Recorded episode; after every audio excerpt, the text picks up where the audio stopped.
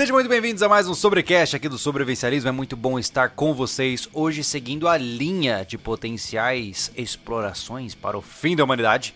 No podcast passado nós falamos sobre inteligência artificial e os potenciais desafios que ela pode apresentar para nós, para nossa humanidade como um todo. Se você não viu esse episódio, tá aqui no YouTube para aqueles que estão acompanhando no YouTube está no Spotify e nos outros, nas outras plataformas aí de streaming de áudio também. né? Primeiro que é vacilão. Boa noite.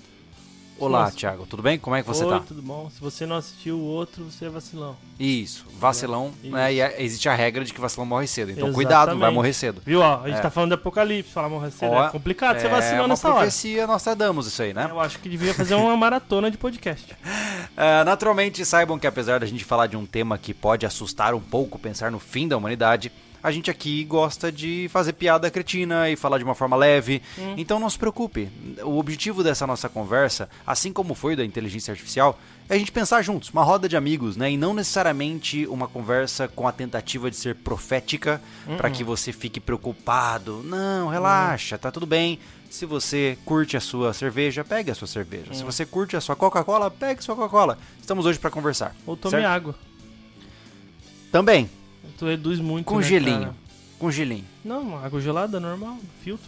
Ai, como você é sem graça, né, cara? Não é sem graça, cara. Tu tá reduzindo o nosso público. Ah, São imagina, 277 você vai no pessoas. cinema, tá? Você ou paga, elas tomam coca ou elas tomam cerveja. você vai lá e paga aquela 800 reais naquela sala Dolby Atmos lá, que tanto faz, não faz diferença nenhuma. Você senta lá e vai tomar água? É isso que você tá me dizendo? Se Não. sim, você é um... Não, mas eu não tô dizendo isso. Eu tô falando Então, assim, eu não mas se alguém faz isso, é um psicopata. 273 pessoas. Então, mas se alguém faz isso, é um psicopata. Quatro O cara ir no cinema e tomar uma água gelada sem, sem chance. Esse não, não bate bem. Pois é. Brincadeira, Olha, gente. tem um superchat aqui. Guia de armas. Boa noite a todos. Thiago Lindo. Normal, obrigado. De graça, isso aí. sim? Não, é de graça. Ele pagou ainda pra me elogiar. Isso que é massa, né? Ok, tá bom então. Bom, ah, como eu falei pra vocês, a gente fez essa sequência, a gente tem buscado por temas que sejam interessantes, que façam a gente pesquisar novas áreas e ah, uma vez que a gente falou sobre inteligência artificial, meio que o próximo passo é falar de espaço, né? É Exato. falar de. Porque espaço tem tudo a ver com tecnologia, né?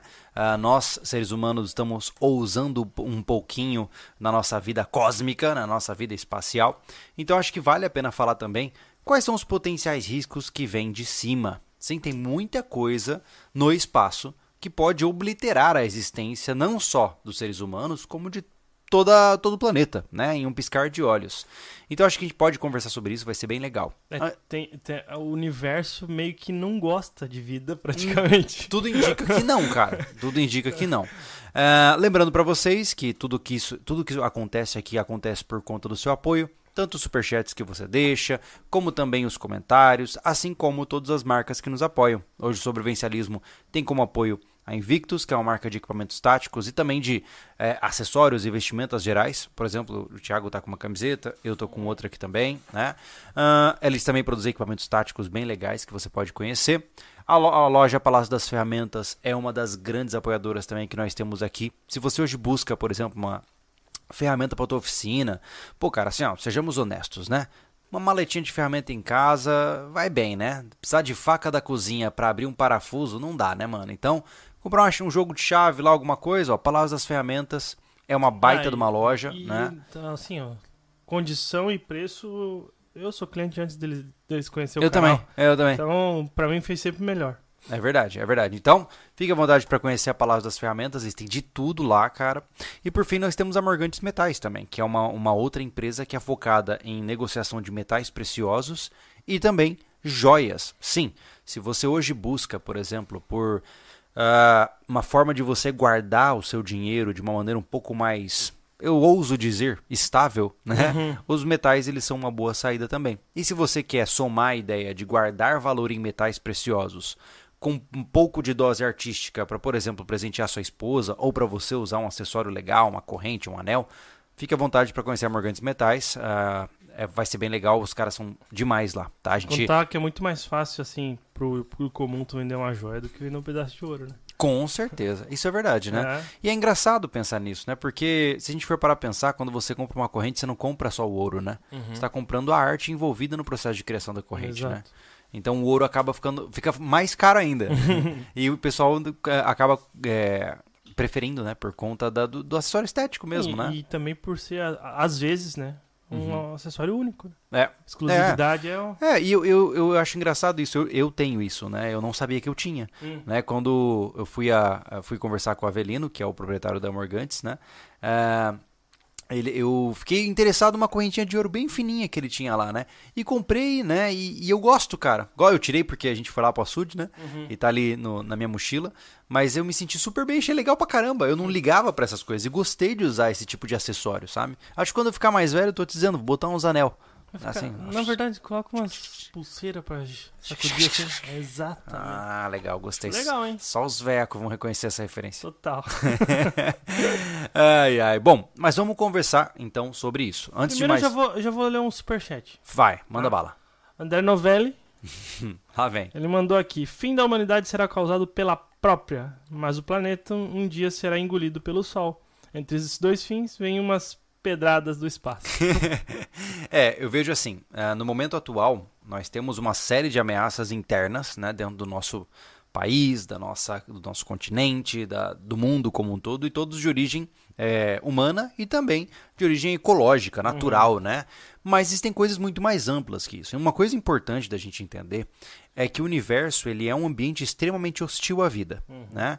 Nós aqui podemos nos considerar como, meu Deus, o bilhete premiado da raspadinha, é. sabe? Porque tudo indica, quanto mais a gente procura no universo, mais a gente observa que a vida não é nem um pouco fácil de achar. Então, se ela fosse tão fácil, a gente já tinha achado, porque a gente conseguiu já adquirir informações de tantos lugares, né? Uhum. Isso significa que não exista vida fora daqui? Deve existir. Tá lá a equação de Drake para provar isso, né? Pelo menos é, teoricamente, é, né? Às vezes é tão longe que a gente não consegue é. enxergar. é verdade, é verdade. E vale lembrar também, nós temos vários impedimentos, né? Por exemplo, a gente pode estar tá vendo, por exemplo, né, um hum. corpo celeste agora, mas que representa ele milhões de anos no passado, sim, né? Sim, Então, por exemplo, se alguém de Alpha Centauri estivesse vendo a gente agora, ele estaria atrasadíssimo, entendeu? Então, é, a gente, acho que se eu não me engano, eu não vou lembrar de cabeça agora, mas ia ser tipo coisa assim, antes da Revolução Industrial, eles iam estar tá vendo. Não ia nem ter pontos de luz no planeta, entendeu? Então é insano, né, pensar nisso. E vale lembrar, tá, um parênteses importante, né? Uh, eu gosto muito, não vou dizer que eu entendo, tá? Mas eu gosto muito de astronomia, eu gosto muito de entender é, o que é o espaço, né? E uh, eu e o Thiago temos um projeto que agora está parado por incompetência nossa, Sim. né? Que é o Refúgio Espacial. A gente fez um canal uh, onde a gente fala sobre exploração espacial a partir do ponto de vista tecnológico mesmo. A gente não fala de planetas, a gente hum. fala de é, foguetes, sondas, satélites e eu sempre fui aficionado por isso, porque para mim o espaço ele representa o ápice das técnicas de sobrevivência, né? Uhum. É, a gente gosta bastante dessa parte, a gente relata bastante experiências fora da Terra, né? Uhum. a gente falou ali, por exemplo, na tentativa e o sucesso de ir para Vênus também. Sim, né? exato. Ir para a Lua. A gente falou sobre uma missão muito legal que vai entrar nesse assunto hoje, que é a é, missão DART. A gente, né? a gente viu ao vivo essa é, missão, né? Então, legal. mas a gente vai falar sobre tudo uhum. isso e novamente, lembre-se, o universo ele é mais complexo do que eu e você e todas as mentes da humanidade vamos conseguir entender no período de vida que nós temos, uhum. até o dado momento. Né? Nós temos modelos e, e é, é, perspectivas de como tudo funciona, uh, mas a gente nunca sabe. A gente nunca sabe porque a gente está falando de um sistema tão complexo. Imagina que a gente não entende nem direito o nosso próprio corpo, né? Imagina não. entender os mecanismos que operam no universo, né? Uhum. Então, o universo é um lugar hostil. Se manter vivo fora desse planeta é extremamente difícil. Nós, seres humanos, nós somos macacos aprimorados, né? É isso, nós somos macacos sem pelo, né? É. Com um pouquinho mais de potencial cerebral. E, mano, é sair da atmosfera, acabou, acabou tudo. Né? Você precisa de todo um suporte tecnológico gigantesco para manter essa pessoa viva. E mesmo né? assim, ah, vários astronautas voltam com algum problema. Com problemas. Com muitos problemas. Porque a gente né? não foi feito para ficar flutuando, né? É basicamente. né? Mas o papo não é esse. O papo é que, de fato, o espaço é um lugar muito difícil. E logo de cara, eu acho que a primeira, a primeira ameaça que o espaço apresenta para a gente, e eu imagino que você concorde, de todas que a gente vai falar aqui, eu acho que ela é a mais preponderante hum. e mais perigosa, que é as ejeções de massa coronal, ou ah, seja, as explosões, as erupções solares, né? Vamos lá, gente. O que, que é isso, né? Do que, que eu estou falando aqui? Caso você não conheça. Eu imagino que grande parte de vocês já sabe do que eu estou falando, né? Mas o nosso Sol, ele não é, antes de mais nada, ele não é uma bola de fogo, né? é, por mais que ele pareça estar tá pegando fogo, ele não está pegando fogo, tá? Ele é uma, uma mega usina de fissão nuclear, basicamente, né? É. E com isso... Fusão, ele... né? Fusão, é. ah. é ele de fusão nuclear. Então o que acontece? Ele tem uma camada de plasma hiper, hiper, hiper aquecido e ele fica ali se consumindo dentro do seu próprio combustível e algumas vezes ele dá uma irritadinha e dá uma tossida, né? e essa tossida, digamos assim, entre aspas, formam aqueles arcos enormes de projeções de plasma que você vê. Quando você vê uma foto do Sol, sempre tem aqueles arcos assim, né? Uhum. Aquilo lá nada mais é do que uma ejeção de massa coronal, coronária, coronal, um dos dois. Coronal. Eu acho que é coronal. Hum. É. Coronário, se eu não me engano, é referente ao coração. Uhum. Eu acho. Enfim. E o que, acontece? Quando essa ejeção acontece, junto com ela, uma série de cargas. O que, que foi que está acontecendo? Cara chato. Tem um cara chato. É. Deu. Tá bom. uh, quando uh, essa massa ela é, ela, ela é, enfim, cuspida pelo Sol, ela leva consigo uma série de partículas extremamente ionizadas, uma série de ca partículas carregadas eletricamente, que vão varrendo o sistema solar. Imagine que quando você espirra, você solta aquelas gotículas, não solta? Então, o Sol ele faz mais ou menos a mesma coisa. E nós temos hoje no nosso planeta, nós temos o nosso campo eletromagnético, né? A Terra, curiosamente, ela tem um núcleo de ferro fundido, entre aspas, né? Hum. Muito quente e que gira. Isso é insano, né? É. Total. E por ele girar, ele cria um campo eletromagnético, um campo magnético, perdão. Uh, e o que acontece é que esse campo magnético dá uma afastada nos ventos solares. Ele consegue uhum. segurar essa paulada, né? Um exemplo claro de quem não segurou essa paulada foi Marte, né? Tudo indica que Marte tinha vi vida não, mas tinha construções muito semelhantes ao planeta Terra, uhum. né? Já foi mostrado que nós, nós poderíamos ter tido oceanos, lagos, rios em Marte. Então, podemos assumir que foi um dos irmãos gêmeos aí da, da Terra, né? Vênus e Marte, é, eles pereceram por causas diferentes, mas ambos eram muito semelhantes Sim. ao planeta Terra, é, né? Um exemplo desse, desse tipo de coisa né, do Sol, né? Do, uhum. Da ejeção, você pode ver as auroras, né? Aurora boreal que fala. Exatamente. Que são nos polos, né? Que a gente Sim. mais perto dos polos você consegue enxergar aquela coisa verde. Deve ser azul. incrível ver aquilo. Deve ser incrível. É. É, quanto mais forte essa ejeção, mais longe vai aparecer esse, essa aurora, entendeu? Exato. E então... naturalmente trata-se de potência, né? Nós é. estamos falando de qualquer escudo, né? O escudo da, da oh meu Deus, esqueci o nome agora da nave do, do, Star Trek, a Enterprise. O escudo deles, cada porrada que leva baixa a porcentagem, é. né? Então se você tem uma ejeção de massa muito grande, o que acontece é que ele, é, ele pode ser sobrepujado. E quando ele é sobrepujado, essas partículas carregadas de eletricidade, elas encostam no solo. A gente recebe um banho dessas partículas. E isso não é um grande problema necessariamente para nós, como corpo biológico, né? Uh, até onde eu entendi, não há grandes problemas relacionados ao nosso corpo com isso. Uhum. No entanto, vivemos em um mundo tecnológico, né? E qual é o problema de você, para quem trabalha com manutenção de computador sabe, se o cara, por exemplo, sei lá, esfregar a mão no cabelo e tocar na placa-mãe, ele corre um grande risco de romper algum circuito na placa-mãe. Por quê? Porque quando você coloca aquela eletricidade estática nos, nos circuitos microscópicos da placa-mãe, você vai enviar uma carga muito maior do que aqueles pequenos circuitos aguentam e eles queimam. Né? Eu imagino que inúmeras pessoas queimaram placas dos seus computadores enfiando o dedão ali nos chips uh, e nas placas que eles uhum. possuem. Né? E a mesma coisa aconteceria com o nosso planeta de uma forma geral. É. Né? Você ia ter uma sobrecarga elétrica em todo o nosso sistema elétrico, em todos os equipamentos que possuem circuitos, basicamente tudo que liga. É. Não, e, e, teve uma. uma uhum. Em 1859. É, deixei anotado aqui. É. Eu acho que é isso. É o 1859. Isso, Exato. arrebentou com os telégrafos. Aurora é. Boreal, tu, tu assisti ela, eu acho que praticamente toda a América do Sul. Pois é. E pensa, esse foi um evento conhecido como Carrington Event, ou o evento Carrington, que ele atacou e destruiu toda a rede de telegrafia do Canadá, na parte uhum. norte. E imagine, cara, 1859, ou seja, era um tempo onde a eletricidade não era Uma comum. época os né? astronautas eram só os extraterrestres, né? É, Então, só o ET Bilu que tava lá exato. flutuando, pá. Então o que acontece? Ah, ah, eu, eu não, não expliquei rapidamente aquela questão de Marte, né? Hum. Marte é um planeta que provavelmente não tem um núcleo ah, quente e por isso ele não tem campo magnético para proteger dos ventos solares. Tudo indica que Marte foi varrida, a atmosfera de Marte foi varrida pelo vento solar, por ele não ter proteções. Uhum. É isso que aconteceria, aconteceria com a Terra se nós perdêssemos esse campo, né? Mas o problema principal dessa, desse pulso eletromagnético, né? Porque querendo ou não, é como se fosse um EMP, né? Uhum. Um EMP, um pulso, um PME, um pulso, não, PEM. Tem. um pulso eletromagnético, né? Por exemplo, existem estratégias de, de ataques nucleares onde o objetivo de uma ogiva nuclear não é explodir as coisas no solo. Ela explode em uma altitude muito grande porque a fusão nuclear que acontece no processo de explosão daquela bomba gera uma onda de pulso eletromagnético que pode desabilitar todos os circuitos eletrônicos que estão abaixo Cer- dela. Cerca de 500 metros de altura, né? É, eu não sei os detalhes sobre isso, né? Mas enfim, então aí você imagine, né, cara? Pô, mas já aconteceu no passado, tá? Já foi sério no passado, porque se estragou, se estragou redes de telégrafo, né? Não foi brincadeira.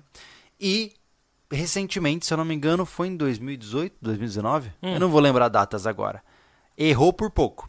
Teve uma massa, teve uma ejeção de massa que passou triscando na gente, cara. Errou por coisa de dias, assim, ó. Caramba. Então você imagine que você não vai saber. Porque qual é o problema principal disso? Nós só temos oito minutos de aviso. Uhum. Se eu não me engano, é isso, né? É, 8 minutos da luz, né? De observação. É. É. porque assim, você vai observar a explosão Uhum. e você tem oito minutos para ela chegar até você. Basicamente, quando tu, fazer tu tá fazendo os cálculos, já morreu. Exato. é. É, morreu não, né? Ficou, ficou no blackout, né? É, e o problema principal é que você teria pouquíssimo tempo de aviso prévio. E nós estamos falando, meus amigos, não de uma parada, ai, vai estragar o poste de luz. Não. O seu celular aqui, ó, paradinho em cima da mesa, ele ia fritar. Tem noção disso? Pela- pelas cargas que você ia receber na atmosfera como um todo, qualquer dispositivo eletrônico poderia fritar. Ele não precisa necessariamente estar ligado em uma tomada, né? O que, que foi? Ah, a gente tem que ler, os caras pagam pra nos testar aqui. Claro. Complicou, Claro. né, meu? O que, que ele falou? André Novelli. Ah, lá vem. Pergunta de vestibular. Ah, Ferro incandescente perde o magnetismo. Então, como o núcleo da Terra forma o campo que nos protege? Essa é uma boa pergunta, cara. Pois é, é verdade, né? O ferro incandescente não fica magnético, né? Deve ser porque os Illuminatis controlam isso aí. É por causa do movimento do retilíneo uniforme. A regra é a seguinte, meu amigo. Quando você não sabe a resposta, culpe na nova ordem mundial.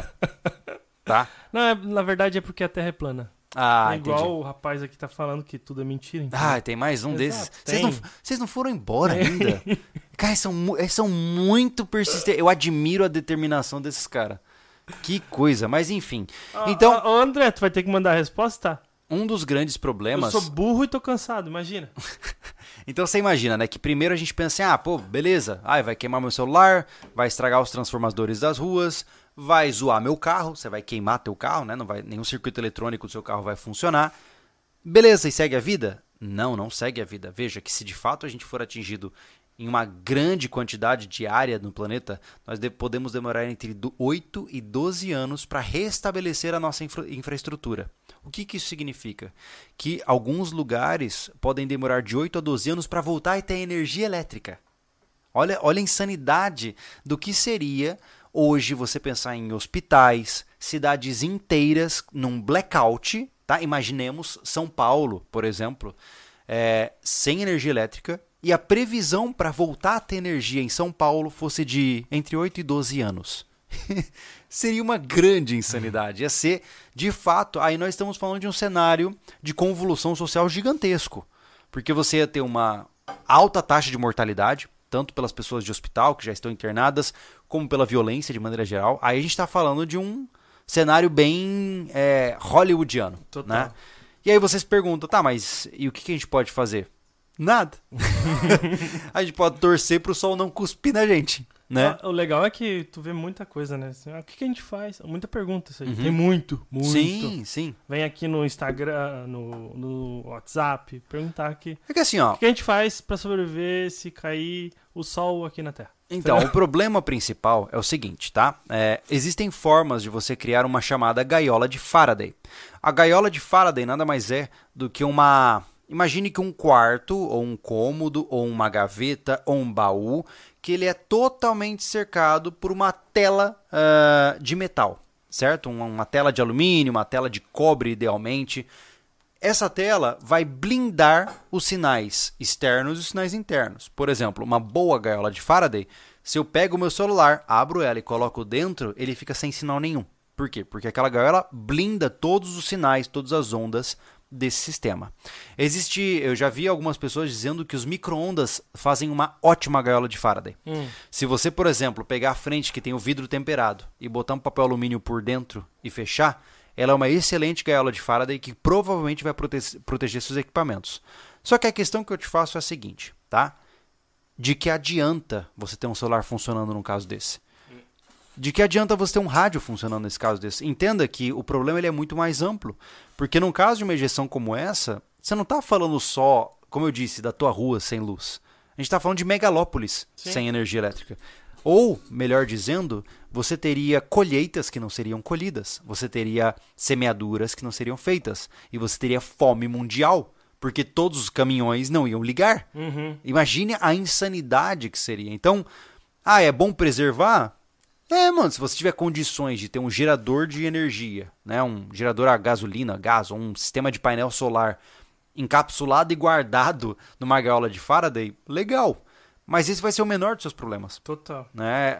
Na minha concepção, a melhor forma de se proteger para isso é mantendo a pólvora seca, porque não vai além disso, entendeu? Não, não tem o que fazer, cara. Tu vai ter que voltar. O legal é pesquisar como se vivia quando não existia nada disso aí. É, mas é, é, de certa forma é o que eu acho que é o melhor caminho, é. né? Por isso que a gente sempre fala muito de, do retorno à origem, né? Uhum. Por exemplo, quando a gente fala para você morar no campo, né? Não tô te dizendo que você tem que morar no campo, mas quando eu recomendo que uma vida pode ser mais segura e melhor em um ambiente rural, é porque, pô, você não depende tanto das coisas. Sim. Você pode atingir um nível maior de sustentabilidade, de, enfim, de, de conseguir enfrentar alguma coisa. Agora, realmente, assim, ó, eu fico imaginando, Thiago, você imagina que desesperador. Você no centro de São Paulo. Ah, e detalhe, tá? Tem um ponto aí, uma, uma, uma um refresco aí para aprimorar. Hum. Olha a cena. Tá em São Paulo. Você foi para lá, cara. Foi fazer um. Foi participar de um congresso de design de biquíni. Tá? tá. Foi para São Paulo. Bem realista esse Eu imagino que sim. Você chegou lá, tá no hotel. De repente. Desligou todas as luzes. Ah, e faz esse barulho quando... Faz, faz. Ah. É, eu tô dando uma dramatização aqui, tá? tá? E aí você pega o celular, nossa, o que aconteceu? E você tenta desbloquear o celular, você percebe que ele tá desligado. Uhum. E aí você acha bizarríssimo, porque de repente você percebe que não tem nenhum som de veículo. Só tá, não tem sirene, não tem buzina. Uhum. Um silêncio completo. E você olha pela janela do hotel e todas as luzes estão apagadas. Aí vem o refresco. Uhum. De repente, você ouve um barulho de vento muito forte. Que são basicamente todos os aviões que estão voando caindo como pedras do ah, céu. Ah, é verdade. Você já pensou? Que massa, né? Não, não é massa. Não, não ia ser Apesar de que aí não adianta ir morar no campo, né, cara? Que tem uma avenida de avião bem em cima do rancho ali. É, a gente tem que torcer para eles não pararem ali, né? Mas você imagine que, assim como carros, os uhum. aviões também seriam totalmente impactados. E eles iam planar e tentar pousar de emergência com controles manuais, mas uma boa parcela não teria onde pousar, uhum. né? Então, você imagina, imagina que cena dramática, caótica. Meu Deus, assim, ó, essa é uma coisa que não, não é legal. Porque diferente Legal de um. filme. É porque assim, é diferente de, tipo, ah, de um meteoro que cai aqui, explode tudo de uma vez, morre todo mundo rapidão, beleza. Esse não, esse a gente tá falando de um apocalipse prolongado com muito sofrimento. É. Entendeu? Então, é, como eu disse, dá para se preparar? Dá. Se você tiver uma propriedade rural, uma boa quantidade de equipamentos de defesa, pessoas com várias habilidades diferentes próximas de você, é, com uma boa rede de alimentação, o principal vai ser fome, né? Eu acho que isso é importante, né? É, a, questão dos aviões, falou, e os satélites. Grandes o suficiente. Não, pelo que eu sei, eles, não, eles, eles iam deorbitar em algum momento, Uhum. mas eles não chegariam a tocar no solo, né? Hum. Muito provavelmente, eu não sei se. A te- ISS. Então, eu não acho que a Estação Internacional Espacial tem é, massa suficiente e proteção térmica suficiente para conseguir fazer algum estrago. Hum. E assim, sejamos honestos, se ela cair e derrubar uma parada do tamanho dessa casa no chão, é só mais uma na situação em que nós estamos. Não, eu digo, mas é por causa da quantidade, né, Júlio? É. Não, mas os satélites iam deorbitar e queimar no- na atmosfera, eles não iam chegar a encostar no solo, né? É, então, eu acho que essa seria a menor das preocupações mesmo, sabe? Se fosse... Mas de fato, toda a nossa rede de satélite seria é, desabilitada, né? Ia não, ter, não ia ter como comunicar por WhatsApp, nada. Não, cara. Não ia ter como. Pix. como- Hum, Ia ser silêncio assim, Exatamente. desse jeito, você, se- se entendeu? assustou aí, né, cara? Você assustou. ai, ai, temos alguns, alguns comentários importantes sobre o que nós estamos falando. A, a propósito, eu sei que existem alguns erros técnicos no meu discurso, gente. É só uma. uma- estamos conversando, tá? Não teria mesmo X vídeos. Não teria, não. problema Ai, meu um Deus do céu, Um monte cara. de gente ia ter problema com isso. né? É verdade. Não, aqui, ó. O Dorel Norato, falando boa noite, meus nobres, marcando presença. Boa! O Samuel Martins, é, boa noite, para ajudar na breja. Valeu, obrigado. E o Guia de Armas, um exemplo de gaiola de Faraday são os elevadores. Ah, é verdade. É, qualquer, qualquer estrutura cercada por completo por ferro, ela tem a tendência a bloquear Até o container chega a ser, mas eu acho que não, O né? container, sim. Você não, você não lembra que agora com as janelas ele Hum. ainda tem alguma coisa. Mas eu, eu vi aqui, ó, quando a gente fechava, zerava o sinal de celular. Era impressionante. Uhum. Sinal de Wi-Fi também zerava. É muito legal. É, é interessante esse conceito aplicado na prática, né? Diga. O André respondeu ali alguém. Ah, Eu já falei movimento e tal, mas. Uhum. hum, será que é por. Aí Ele falou aqui sobre o, o efeito geodinâmico. hum. Que fala do. O porquê que. A gente vai pesquisar no Telecurso É. 2000 depois. Mas deve ser alguma coisa com atrito ou algo Sim. assim. É, por outro lado, gente, é, entenda que essa ameaça ela não está passando desapercebida. Nós tivemos agora aquele projeto de enviar sonda para o Sol. Como era o nome daquela, daquela sonda, você lembra? Não vou lembrar. É, cara, foi em- A gente fez vídeo sobre ela também. fizemos um vídeo sobre ela no refúgio espacial. Uhum. Ah, a NASA enviou uma sonda com escudo térmico na frente, só com uma câmerazinha bisoiando de canto assim, para tentar chegar o mais perto possível do Sol, para tirar boas fotos e analisar o comportamento do Sol, para que nós possamos entender um pouco melhor essa estrela, né? Afinal, Parker? hã? É a Parker? Isso, Parker É, Probe. é, isso, Parker isso, a sonda Parker, exato. Uhum. Uma tecnologia incrível, cara, um escudo térmico gigantescamente top, né? Enfim, é o ápice que tem de É, tecnologia, e, né? Pô, eles conseguem co- colocar a proteção dire... sempre Sim. a direção do sol. É uma coisa de É absurda. maravilhoso. E assim, a gente sabe muito pouco do Sol. Né? Infelizmente, ainda está muito cedo para a gente entender sobre o Sol e, e- e a gente precisa melhorar isso. Né? Afinal, ele é aquilo que dá a vida, mas que ele pode se empolgar e tirar a vida também. né? mas, o, El- o Elton Ah. John, num caso desses, o canal SV iria ser acompanhado por jornal ou correios. isso, ia Nem ser por. Não, por carta escrita entregue por um ah, pombo. Isso, carta escrita com sangue de vaca, que com o tempo ia acabar a tinta, né? Não, a gente ia- pra ter um canal aí. Mas você já pensou que a gente ia voltar para níveis pré-industriais mesmo? Uhum. né? As únicas máquinas que funcionariam, para não parecer totalmente injusto, tá? Hum. As únicas máquinas que funcionariam seriam aquelas, aqueles motores que não dependem de circuitos eletrônicos. Circuitos elétricos ainda têm chance de sobreviver. Hum. Então, carros antigos, provavelmente você conseguiria rodar. Por isso que eu não vendo o Uno, o Uno só que ele, né, ele ainda é novo, né? Por causa É, disso tem módulo. injeção Não, você tem, é. eletrônica. Assim, ó, qualquer coisa com injeção eletrônica ia-se embora. Por exemplo, Então o Monza 79 poderia ah, você já tem o Eu câmbio a- dele. é verdade. tem- juntar mais coisa. Mas olha só, é, uma Tobata, por exemplo, funcionaria. Tá mesmo? Ela não tem nada de elétrica. A Tobata, é, o motor de arranque é você, né? Uhum. Girando a manivela, e, uma- e ela faz o ciclo de combustão e se retroalimenta, mas é só. Ela, não- ela só tem mecânica. Por isso que o pessoal combustão. gosta tanto de Fusca também. Fusca, ele tem alguma coisa de eletrônica? Nada, né? É, então, assim, provavelmente o que aconteceria é que você veria muitos veículos antigos rodando nas ruas. Ah, é legal pra caramba. É. É, o problema é quem não tem veículo antigo e está muito inclinado a ter um. Uhum.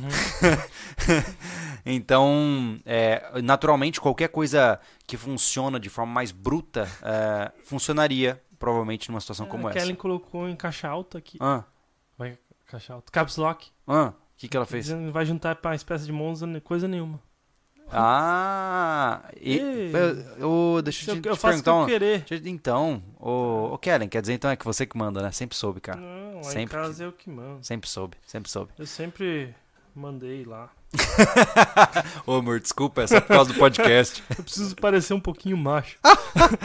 Mas enfim, ah, essa é a nossa primeira ameaça. A segunda ameaça, que eu coloquei aqui como uma possibilidade, né? Na verdade é uma. É só uma curiosidade. Hum. Que o nosso. Eu vou pu- pular aqui o tópico, que é o nosso. O André já falou. O né? nosso André. O nosso André ali. Uhum. Nosso André. É, de fato, assim, é só pra gente lembrar que não importa o quanto a gente se importe, um dia vai tudo desaparecer. Sim, Né? Um dia eu vou morrer. Uhum. E você também. sim. E por enquanto a gente ainda não sabe para onde vai, É. né? Mas a Terra também vai desaparecer. Isso é inevitável mediante o que sabemos hoje da ciência. Por quê? Porque olha só, cara, você vê que a gente não tem tempo para nada na, na vida, cara. Daqui 7.72 bilhões de anos, o Sol vai engolir a Terra. Ah, caramba. Não dá tempo para nada, Será cara. que vai dar tempo de deixar um arroz cozido antes? O que acontece? Conforme o Sol ele vai queimando o seu combustível, ele tem a tendência a perder a capacidade de. é, ele vai ampliar o seu diâmetro, porque sua força gravita- gravitacional vai ficando menor. Uhum. Então ele vai se tornar uma anã branca, lentamente. Só que nesse processo ela vai avançando, né? E o primeiro passo que ela vai fazer é engolir Vênus, depois Mercúrio, bom, Mercúrio e depois Vênus. E aí, 7.59 bilhões de anos, o nosso planeta vai começar a ser desmoronado e comido por essa estrela também. Muito antes disso já não vai ter vida aqui. Tudo indica que não. É, né? se Bom, ele chegar ali assim, a ó, Mercúrio e Vênus, ele- a gente já tá frito aqui. É, eu vou te dizer uma coisa. né? Eu suspeito que até lá eu já, te- já morri. Sabe? Então, assim, Ah, já não é não. problema meu. Né? Eu, eu tenho uns boletos pra pagar que vence mais tarde que isso. Mas né, tá. Imagine a dívida do cara pra demorar 7 bilhões de anos, né? não vou dar o golpe. É isso aí. Eu não posso, eu não preciso pagar se eu morrer. e não vai ter herdeiro pra É, pegar. Então o que acontece? Eu só tô dizendo, eu só coloquei isso aqui pra lembrar pra vocês que sim, um dia esse nosso belo ponto pálido azul vai desaparecer, será engolido, É. assim como muitos outros já foram e muitos outros nascerão no nosso lugar, inclusive novos planetas, né? Uhum. Ah, nosso segundo ponto aqui, eu já começo a lembrar de Aerosmith, cara. Já começa. Exato, começa a lembrar de mineradores furando um asteroide, cara. Legal, cara. Altos filmes, choradeira. É, exato. Asteroides, gente. Bruce Willis sobreviveu a isso, né? Fez mais filme depois. Cara, viu? top. Estranho, né? É muito top. Cara, eu, eu estranho. fico imaginando, naquele filme, tipo, é sempre a NASA, né? Hum. Tipo, não é outra agência, é sempre a NASA. Mas a, a NASA escolheu mandar mineradores Uhum. pra, pra Lua, em vez de tre- treinar astronautas pra minerar, tá ligado? O minerador é muito mais competente pra salvar o planeta, né, cara? É verdade, Hum. né, cara? É verdade. Mas enfim, ah, os asteroides são uma ameaça sempre presente. Não é à toa que foram eles que. é, res- a única coisa que restou dos dinossauros são os passarinhos, né? Uhum. Então. Foi, Galinha. Foi, e ga- é, é, é um- é uma ave, né? Cara, a gente tem que colocar o bracinho na galinha. Cara, aquilo né, é demais. É legal. É um, assim, ó, você imagina que é um downgrade evolutivo top, né? É. Passar de tipo um Tiranossauro Rex pra um Ben TV. Né? então, ah, de fato, os asteroides sempre foram um problema. E interessante, até um ponto aleatório aqui, mas eu, sou, eu soube recentemente que a Terra, ela muito possivelmente só teve um bom período de não cair meteoros nela por conta de Júpiter. Hum, Júpiter é, é, ele é- tem uma, uma atração gravitacional tão grande que ele acaba trazendo as pedras todas pra ele. Cara, é, a gente tá no local, no local perfeito. Perfeito mesmo. Se fosse um por- por cento mais forte, um por cento mais fraco. não dava nada certo. não dava nada certo. Então É. a gente tá vivo porque tem os planetas do jeito que eles estão. Sim. Então qualquer deslocamento disso. É. É uma perfeição incrível, né? É. Agora, o grande problema é que asteroides, eles são é, em grande quantidade, né? Até onde sabemos, com base no que a ciência explica, ah, que o nosso sistema solar ele foi formado, os planetas foram lentamente se formando com, a, ah, com rochas que foram se agregando. Conforme uma rocha encostava na outra, encostava na outra, aquilo foi criando uma massa que foi gerando um campo gravitacional, que foi atraindo mais rochas, e os planetas foram se formando. E conforme a quantidade de massa vai aumentando, a gravidade vai aumentando, vai esmagando aquele planeta, e no, o seu núcleo, entre aspas, se acende, né, por conta da pressão exercida ali, assim como o diesel só se incendeia com pressão, né? Uhum. E você começou a criar os planetas. Só que assim, teve muito rejeito de obra. Teve. tá? Imagine que você terminou de construir sua casa e você olha pro teu pátio, bem na cerca do seu pátio, assim, ó. Hum. Você olha na cerca do teu pátio e tem um monte de material que você não usou. Uhum. Entendeu? É isso que é o nosso. Sempre foi assim minha casa. É o nosso cinturão de, de, de Kuiper, é isso? Kuiper, Belt? Kuiper. Belt. Enfim. Esse O cinturão. técnico é pra canal especializado. Boa. É, enten- enfim, tem, tem resto de obra na Exato. beira do sistema solar, tá? É, esse, essa, esses, esses asteroides estão todos espalhados naquele local, que eles são realmente o que sobrou no processo de formação do sistema solar, só que entre eles tem muita coisa solta também, né? Então, o grande problema do espaço é que tudo está muito rápido, né? A gente acha que não está rápido agora, Não. mas eu sou muito rápido. É. Eu tô rodando uma velocidade incrível nesse Tu acha, momento. tu acha que não é muito rápido, né? Mas faz a Terra parar pra ver se não vai tudo longe. Você já parou pra pensar que se eu. Bom, tecnicamente, se a gente frear nesse momento a Terra, eu estaria a 36 mil quilômetros por hora. Isso seria incrível de ver. Ia virar uma geleia. não, imagina quando eu nadei hoje no açude muito mais rápido do que tu e do Anderson, entendeu? Aham. Eu tava o quê? A Cara, 50 mil? De graça isso?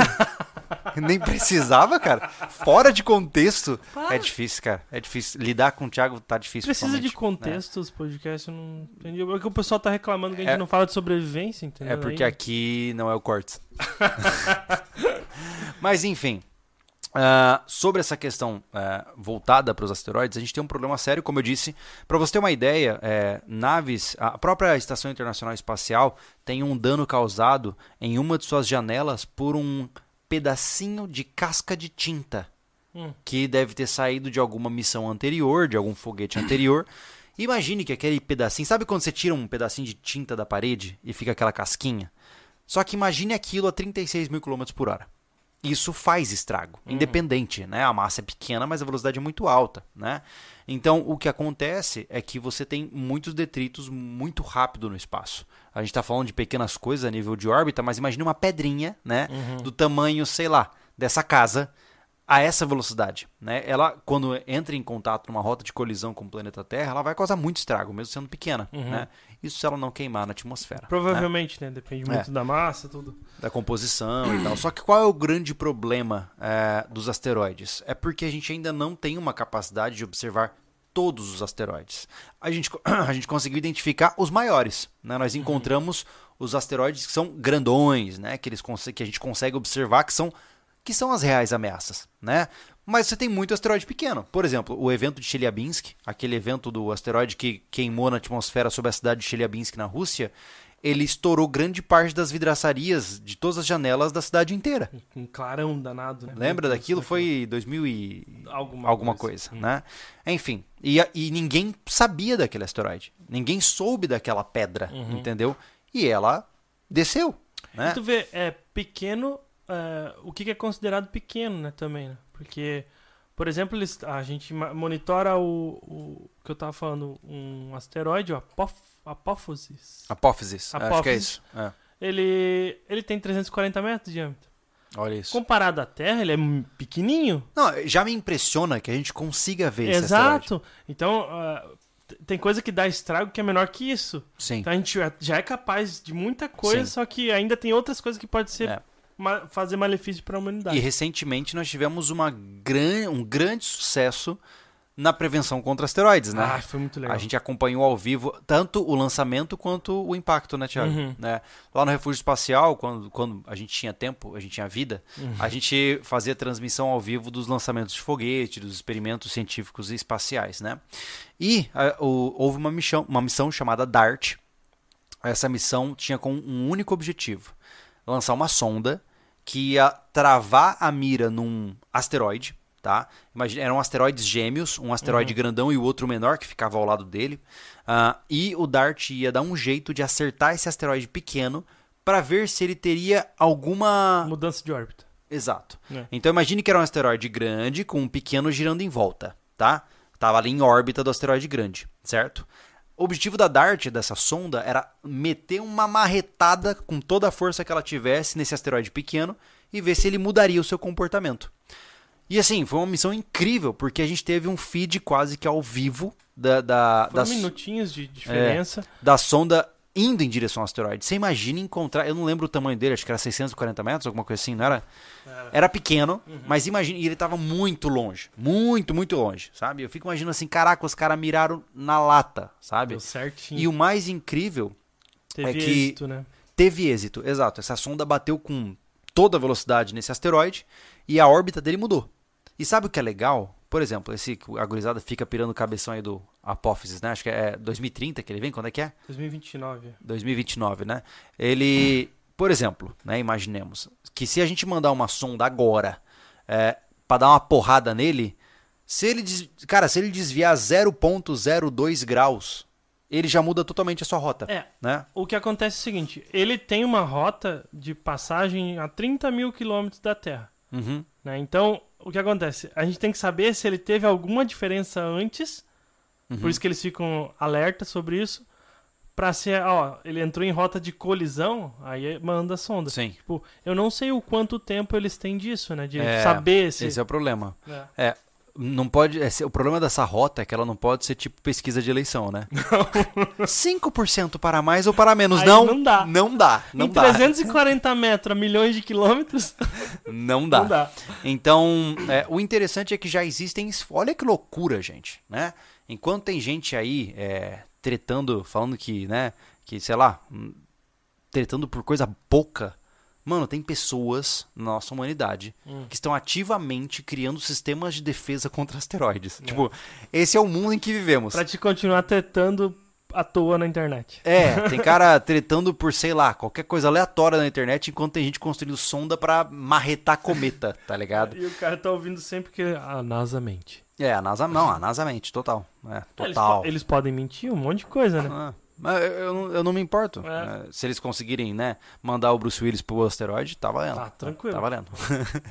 Mas existem várias simulações diferentes de que, que tipo de estrago um asteroide causaria no nosso planeta, né? É, muitas simulações diferentes. Com, é só você entrar no YouTube e colocar Asteroid Impact Simulation. Com certeza você vai encontrar uma tonelada de, de variações. Tem alguns é, estúdios que mostram diferentes tipos de asteroides e tal. Então isso é uma coisa que é muito bem veiculada, né, Thiago? É, mas o, o cara falou uma verdade aqui. Sorte que a gente é brasileiro, né? Por quê? O asteroide sempre cai nos Estados Unidos. É verdade. Hum. Cara, eu nunca vi o Cristo Redentor sendo destruída. Não. Sempre a Estátua da Liberdade. O Cristo Redentor só foi destruído por causa de onda, né? Eu não lembro. É, Ah, é? algo assim. Então tá sério o negócio. Já não dá pra morar lá. Cuidado. Tá. ah, é. Temos algum superchat, alguma coisa? Ah, aqui, amanhã às 18h17 passará um asteroide de 8,5 metros de diâmetro, apenas 3.500 quilômetros acima da superfície da Terra. Uau. Star Walker mandou. ah, acabou de mandar notificação. Então, mas tem, tem um. É o Antônio Henrique que mandou. Boa, obrigado, Antônio. É, tem um porém importante aqui também, né? Muitas vezes eu, eu lembro de uma época, ah, Júlio, o que, que eu faço se um asteroide acertar o planeta? É, Não, É, dá, não assim, vai ó. ter nem tempo de fazer algo. torce para não estar na zona de impacto, torce para não ser um grande asteroide, e aí segue o bonde. É. É isso, né? Porque existem asteroides capazes de destruir é, um bairro e existem asteroides capazes de destruir o planeta, né? Do ponto de vista ecológico. Ele tem, né? tem bastante, tem de cidade, tem de Tem. um estado inteiro. Pra todos então, os gostos, tem. amigão. Pra Tá todos os direto. gostos. É, inclusive, eu- nossa, viajei agora, mas eu tava lembrando, em- eu recomendo aos amigos que gostam de leitura que leiam O Mistério de Três Corpos, que é do Sijin Liu. um- Meu Deus. Que? Tá recomendando os caras perder a vida, né? Lendo. Não, não, é bom, é bom, é bom. Se você gosta de, de espaço, alienígenas e ciência e muita coisa insana, Sijin Liu, O Mistério dos Três Corpos. Ah, o legal, sabe o que é? O Júlio fazendo resumo. É muito massa. Mas enfim, eu só disse isso porque eu lembrei que é, parte de do, da- dos sistemas dele eram arremessar asteroides. Tipo, eles conseguiam, eles faziam tipo uma, uma funda Ah, e jogavam asteroides. ó, o Rogério falou que o Cristo Redentor foi destruído somente no terremoto de 2012. Ah, filme daquele 2012, filme? É é. verdade, é verdade. Mas eu não vi nada em Floripa, então a gente Mas tava de tá boa. tudo certo. Ótimo, maravilha. Vamos para o próximo. O nosso próximo item que pode nos atacar do céu são os cometas. Né? A maioria dos cometas eles têm as suas trajetórias mapeadas, mas sempre existe uma chance de colisão caso eh, esse cometa sofrer algum tipo de atração gravitacional inesperada no caminho do Sol, porque toda vez que ele passa pelo Sol ele vai sofrer aquela atração gravitacional e vai mudar a sua órbita. Numa dessas ele pode exagerar na dose. É, é, essas coisas assim, ó, ó, o cálculo tem que ser muito bem feito e para as pessoas entender, eu acho que tá bem difundido isso, né? Do jeito que a que a órbita da Terra, o jeito que o Sol orbita a- a. Via Láctea. Então, uma hora quase tudo se, se, se- passam cruza. na frente É. se cruza, entendeu? É. Então por isso que esses riscos de uma Não, atração assim, ó, gravitacional é um fato ocorrer. de que é inevitável que um dia seremos acertados. Sim. Afinal, a gente já foi acertado antes, Uhum. né? Então é aquela história, é, é uma questão de tempo. E a gente tem a humanidade como, como espécie, né? Eu acredito que nós temos uma janela de tempo, que a gente não sabe quanto tempo vai durar, para aguentar essas porradas, né? E o que, que a gente vai fazer? Eu não sei. Né? O, o Musk aposta numa ideia de ah, oh meu Deus, de tornar a espécie é, humana multiplanetária. multiplanetária. Exato. Então, se você tiver vários planetas habitados por seres humanos, se acontecer, infelizmente, um acaso da Terra ser destruída, a espécie ainda não foi extinta, né? Uhum. É uma forma interessante de pensar também, né? É, mas é longuíssimo prazo, né? Porque hoje, Longuíssimo, né? hoje ele É. quer. Claro, ele tem 7,4 bilhões de anos pra. Sim. é, tem, tem, tem, tem. É que tem que fazer. Pô, Marte tem capacidade disso, mas ele tem que fazer toda uma proteção, né? Ele, Ah, não, é. ele não tem um plano. É uma terraformação É, mesmo. ele não né? tem um plano muito sólido pra isso ainda, Não. né? Eu acho que Marte só vai funcionar quando tiver coisa pra tirar de lá pra ganhar dinheiro. Ah, sim. tem. E também tem as bases lunares que eles falam, Sim. só que também a, a Lua também tá desprotegida. Ela tá protegida Totalmente por- desprotegido. pela volta, mas ela tá direto tomando Sim. porrada, né? É verdade. Ah, além disso, nós temos também. Agora tem um aqui, cara, que eu acho que ele é. Ele é assustador. Porque ele é tipo um headshot. Eu ouvi um audiolivro. Na verdade, uma audionovela, tá? Eu gosto muito. Nos Estados Unidos, eu vejo que existem muitos audiodramas ainda, né? Nossa, Júlio, como assim audiodrama? Audiodrama nada mais é do que um seriado que só tem áudio, né? O primeiro que eu, que, eu, que eu ouvi, que eu achei fascinante, era o We're Alive, que era, o, era uma, uma uma, oh meu Deus, uma radionovela ah, com vários episódios, foram 47 episódios de mais de uma hora cada um, ah, de um apocalipse zumbi. Achei maravilhoso, massa pra caramba.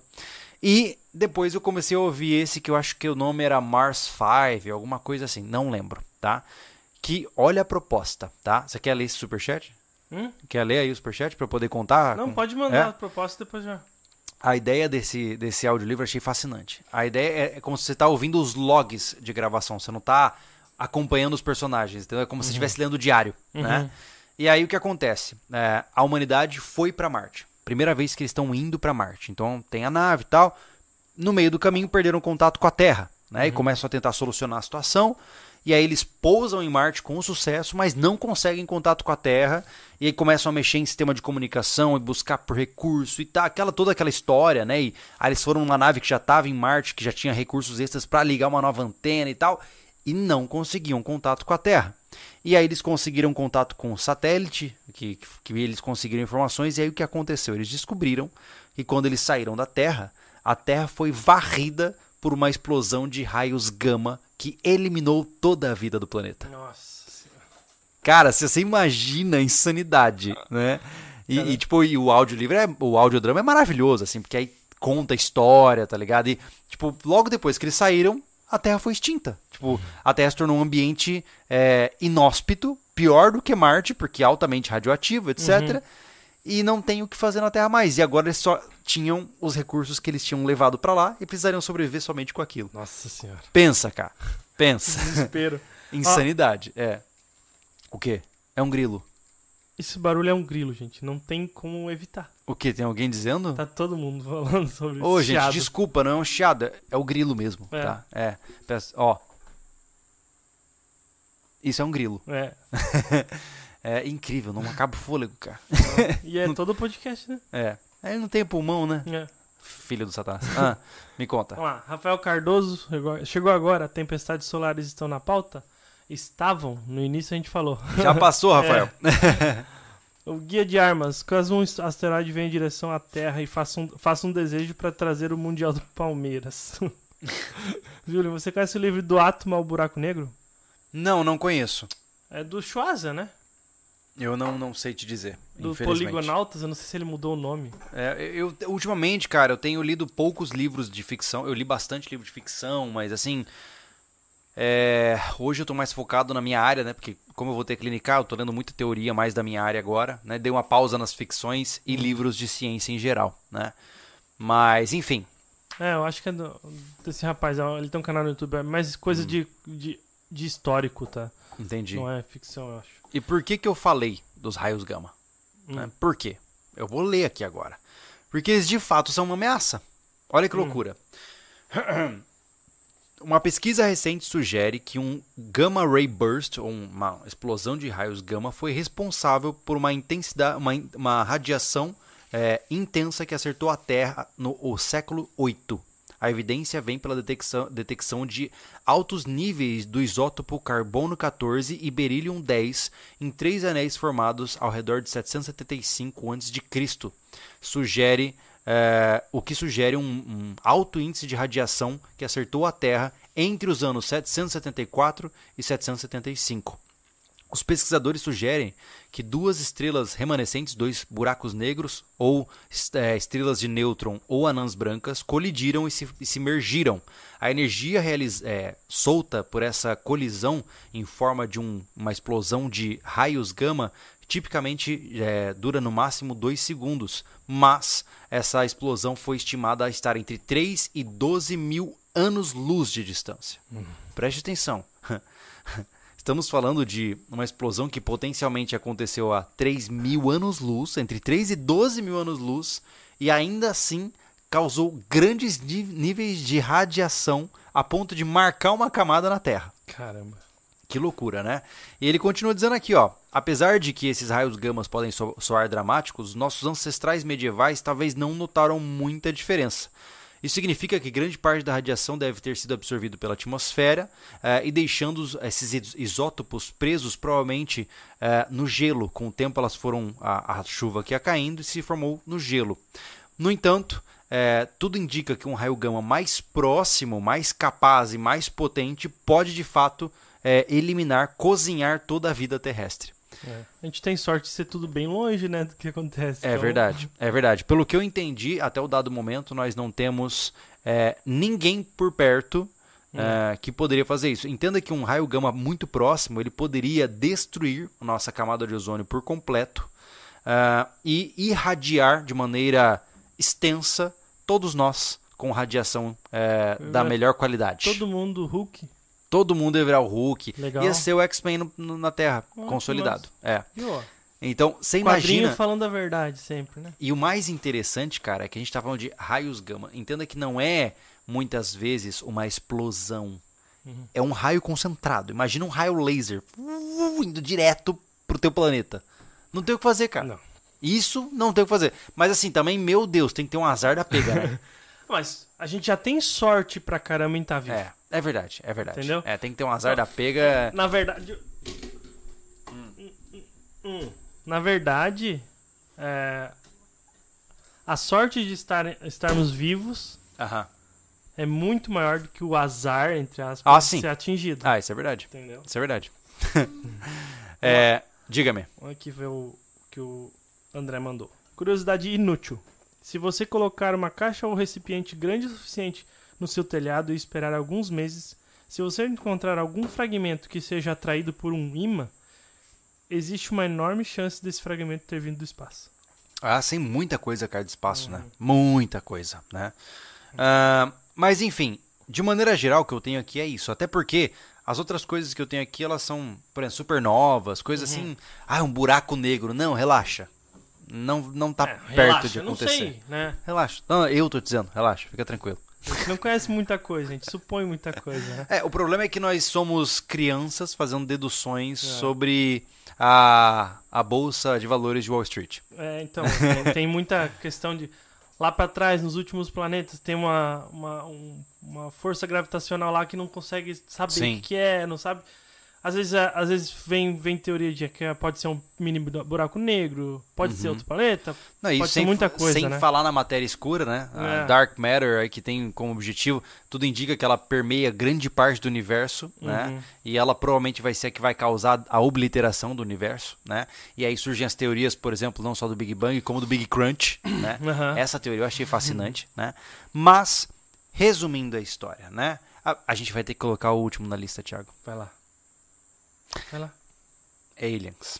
Ah, é verdade, né? Existe o risco de sermos dominados por uma raça alienígena, Thiago.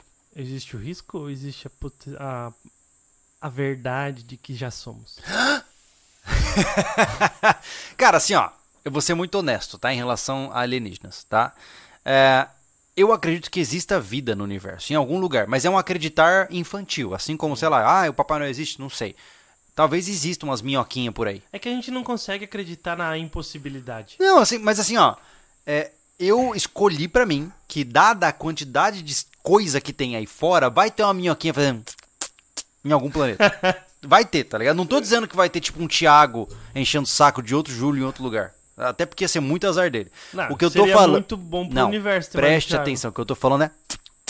Uma minhoquinha ali, cara. Só. Só isso, tá? A bactéria. Minhoquinha, cara. Minhoquinha. Se não Tá. for minhoquinha, eu não aceito.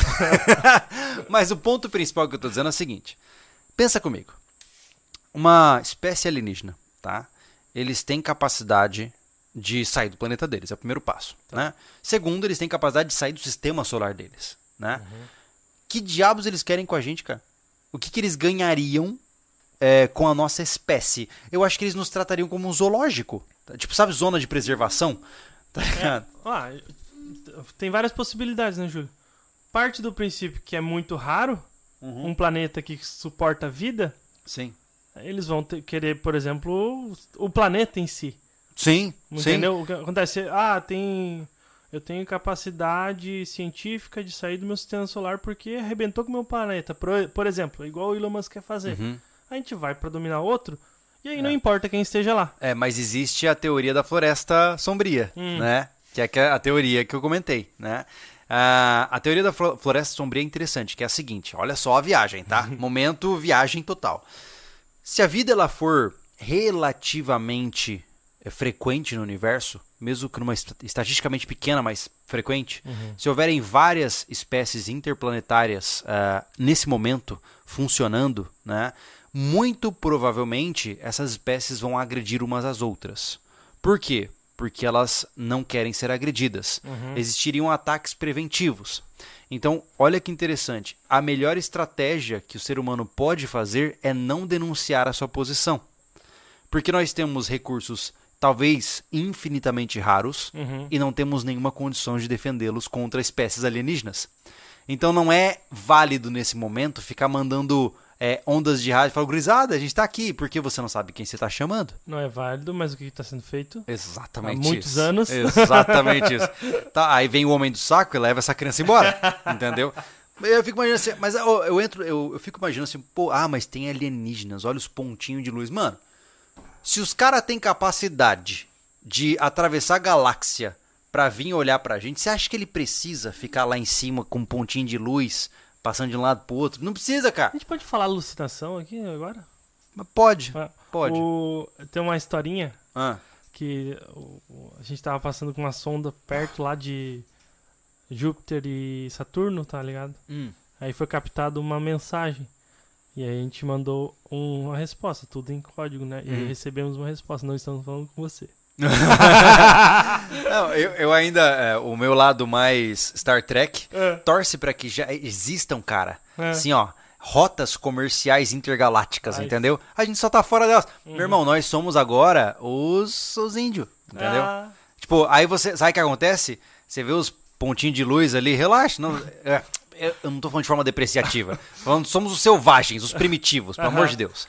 Então, o que acontece? Tem uns bolinhas de luz lá em cima. Na verdade, aquilo lá são iates de luxo dos turistas. Olha lá os macaquinhos que bonitinho, entendeu? Olhando pra gente, cara. É isso. Entendeu? exato. Ai, ai. Vamos lá, aqui o Márcio Bica.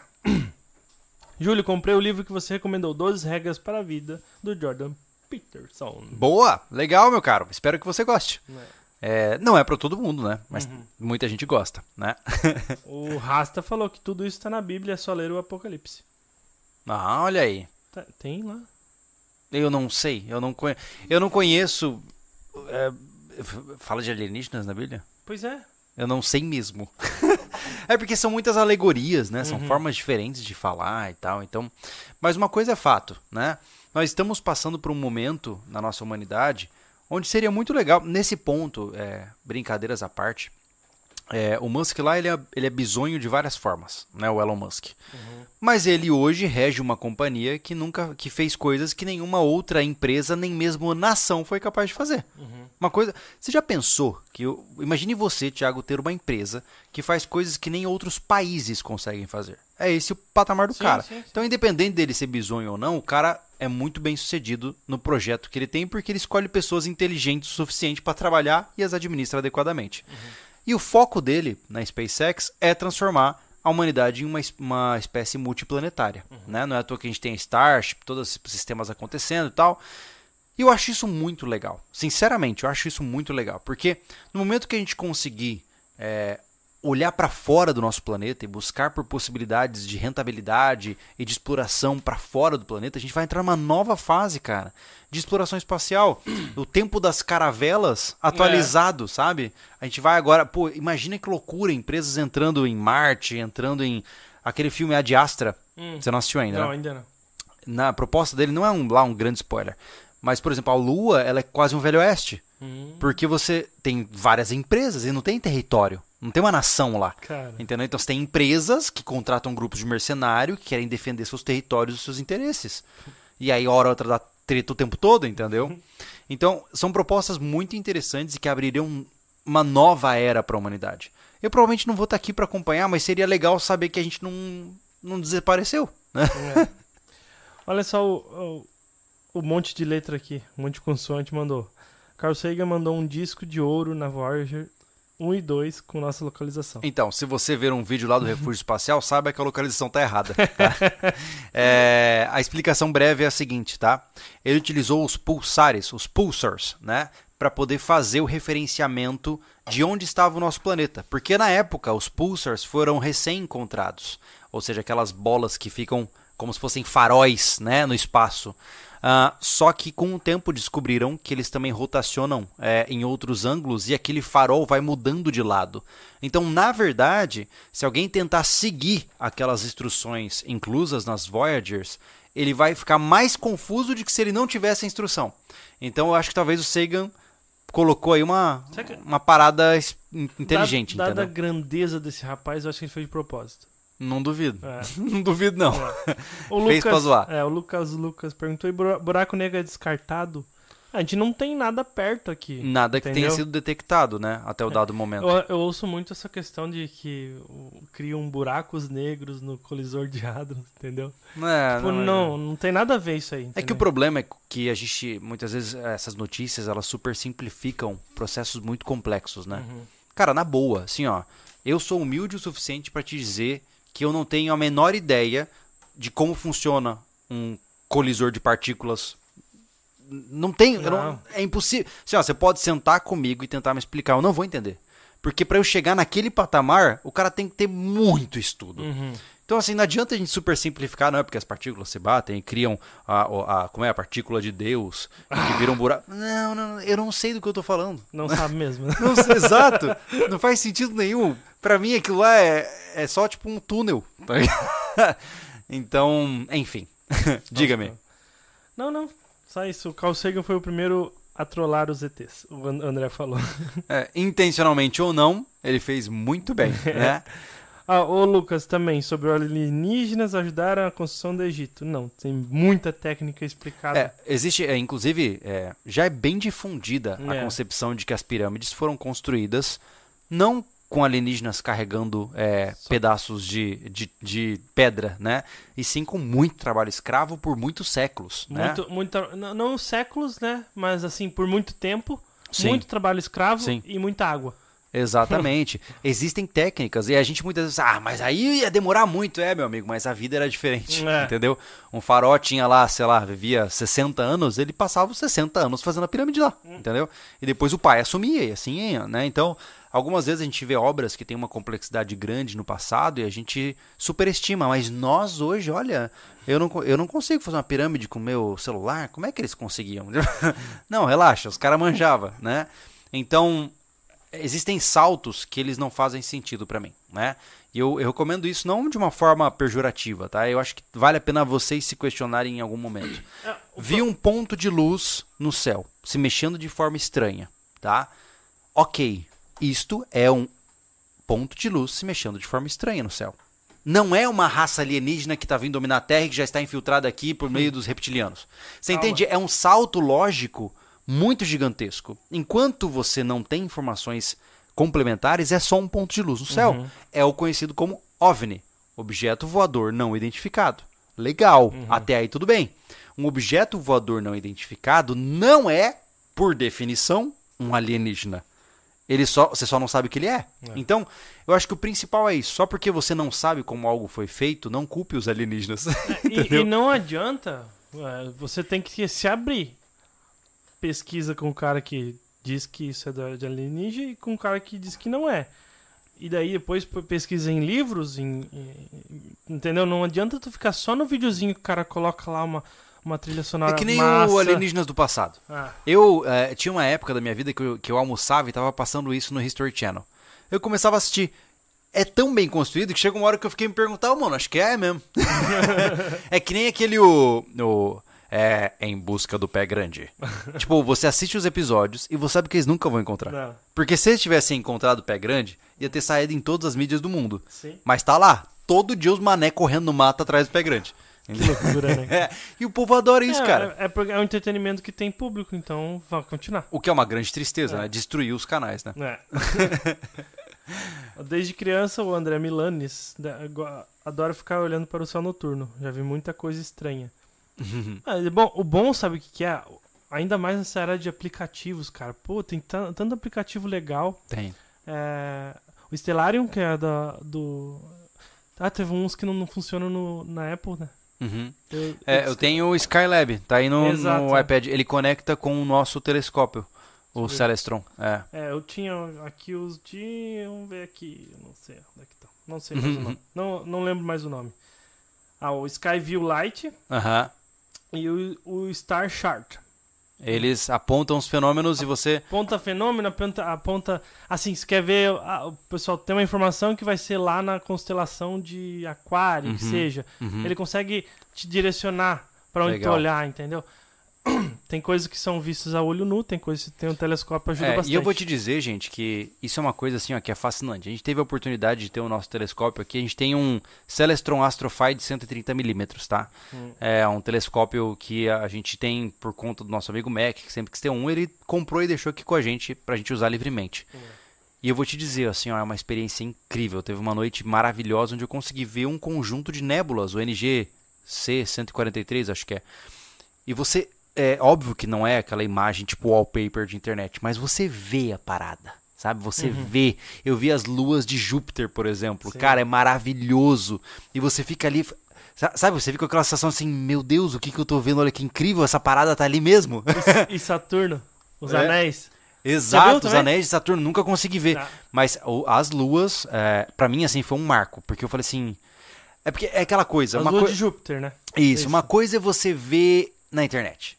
Outra Hum. coisa é você, com uma lente de aumento, É. que é basicamente isso, ver aquilo ali. Você Não, assim, Júlio. Mas tem um algoritmo dentro do telescópio que ah, fica. Na verdade, são projetores no céu, né? Exato.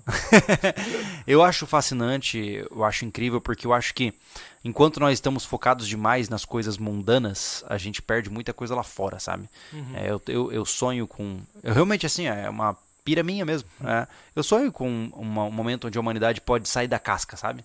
A gente fica muito nas mesquinharinhas daqui, cara. Tem, é, sabe? Ah. Todo mundo brigando por coisa pequena. Se você chega a um ponto onde a tecnologia tá tão difundida, onde você tem acesso ao sistema solar, pelo menos a gente vai brigar pelo sistema solar. E É. não mais só pelo planeta Terra, sabe? Ah, cara, tem gente, pô, tu vê uma porrada de gente terra plana, é um desrespeito danado com quem faz você sobreviver até hoje. É, eu Entendeu? não ligo, não. É, Não, é. mas é desrespeito, Júlio. Não deixa de ser. É bastante gente ainda com letrada ainda, tá ligado? É, é porque, na verdade, esse movimento de terraplanismo, ele começou com uma piada na década Uhum. de 80. 70. de 70. Algumas pessoas engataram pra fazer uma trollagem mais longa e, de repente, alguns começaram a levar a sério, né? E aí o negócio pegou tração. E assim, eu entendo que é legal você se sentir diferente porque você tem uma verdade que ninguém sabe e você conhece um sistema conspiratório global que, É. meu Deus, é incrível e você sabe, mais ninguém, né? As grandes corporações escondem dos outros. Você olha pros seus amigos na rua e fala assim: Eu sei de coisas que você nunca imaginaria. Isso alimenta o ego, né? Mas assim, quando as evidências é, contrárias são avassaladoras, tudo indica que talvez seja melhor você buscar por outra coisa, sabe? Aí, é assim, cara, daí, tipo, claro, os caras não tem que dar credibilidade pro que o Thiago fala, pro que o Júlio fala. Não. tá ligado? Não- Ah, eu, ele vai lá assim, porque eu ouço bastante, eu leio bastante isso, né? Não, mas fulano de tal, ele é cientista renomado e blá blá. Uhum. É um fulano de tal que você tá indo Sim. contra uma, uma- um mar Um mar. É. de gente, entendeu? Cuidado, cara, esse fulano de tal, ele, ele quer a tua atenção. Às vezes ele pode falar besteira por causa disso. Exato. É, assim, ó, você tem companhias gigantescas ao longo do mundo inteiro. Ah, a NASA mente. Tá, e a ESA? Mente pra você? Ah, né? Ou, por exemplo, a, a da China, a, a, a estação, oh meu Deus, a agência espacial chinesa mente pra você? E a, a agência espacial japonesa ou a indiana? a Roscosmos. A Roscosmos da Rússia. Peraí, mas você tá me dizendo que a NASA e a Roscosmos, duas potências inimigas, fizeram um complô pra esconder alguma coisa da população, é isso? Tipo, sabe, é- é uma história muito fantástica, é, Ou, ou é, é legal pro filme, sabe? É. E assim, eu realmente, assim, ó, cara, você acredita nisso? Beleza, mano. Eu acho que você está errado, eu acho que tá- você está perdendo o seu tempo. Porque se você está focando em discutir o modelo do planeta, provavelmente sua vida está um pouco entediante demais, né? Então, eu acredito que a melhor coisa que você pode fazer é focar em você, pô. Vai cuidar da tua casa, vai conseguir um trabalho melhor, vai amar a sua família, vai construir uma família. Isso é muito mais importante do que discutir o modelo da Terra. Se ela for plana ou não, pra nós, ô, Thiago, hoje, pra você, alguma coisa mudaria na sua vida se a Terra fosse quadrada, circular, plana ou, globa- ou global? Não, na vida não. nem pra mim. Então assim, e daí? Entendeu? E daí se a Terra é um donut ou se ela é um, um- uma rosquinha no casco de uma tartaruga andando pelo universo? Não muda. Então assim, foca na tua vida, vai fazer as coisas que você precisa, vai se construir como ser humano, vai se fortalecer, buscar formas diferentes. Para de entrar nessa pira de prega, sabe? Ah, eu sou um pregador da verdade. Não, você não é. Todo mundo que tá aqui no chat, quantas pessoas temos aí agora? Temos 620... Ó. 563. Beleza, das 563 pessoas, a grande maioria tá olhando pros seus comentários tirando sarro de você. Então, assim, talvez você esteja no lugar errado, entendeu? Tipo, se eu quiser pregar sobre Jesus Cristo numa igreja satanista, o que, que vai acontecer? Vão me zoar, vão tacar pedra em mim, vão me tirar sarro, né? Hum. Escolhe o lugar certo pra você falar sobre as suas crenças. Este aqui não é o lugar certo. Uhum. Tá? Eu tô te dizendo da forma mais educada possível. Porque é infrutífero, pô. Você vai ficar aí gritando, aí você vira um chatão, tá ligado? Sim. É isso. Vinícius mandou aqui.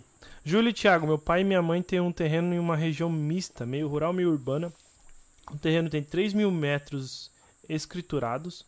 Os terrenos ao redor têm a mesma metragem e são de familiares. Tá? Hum, Bom. Que legal, cara.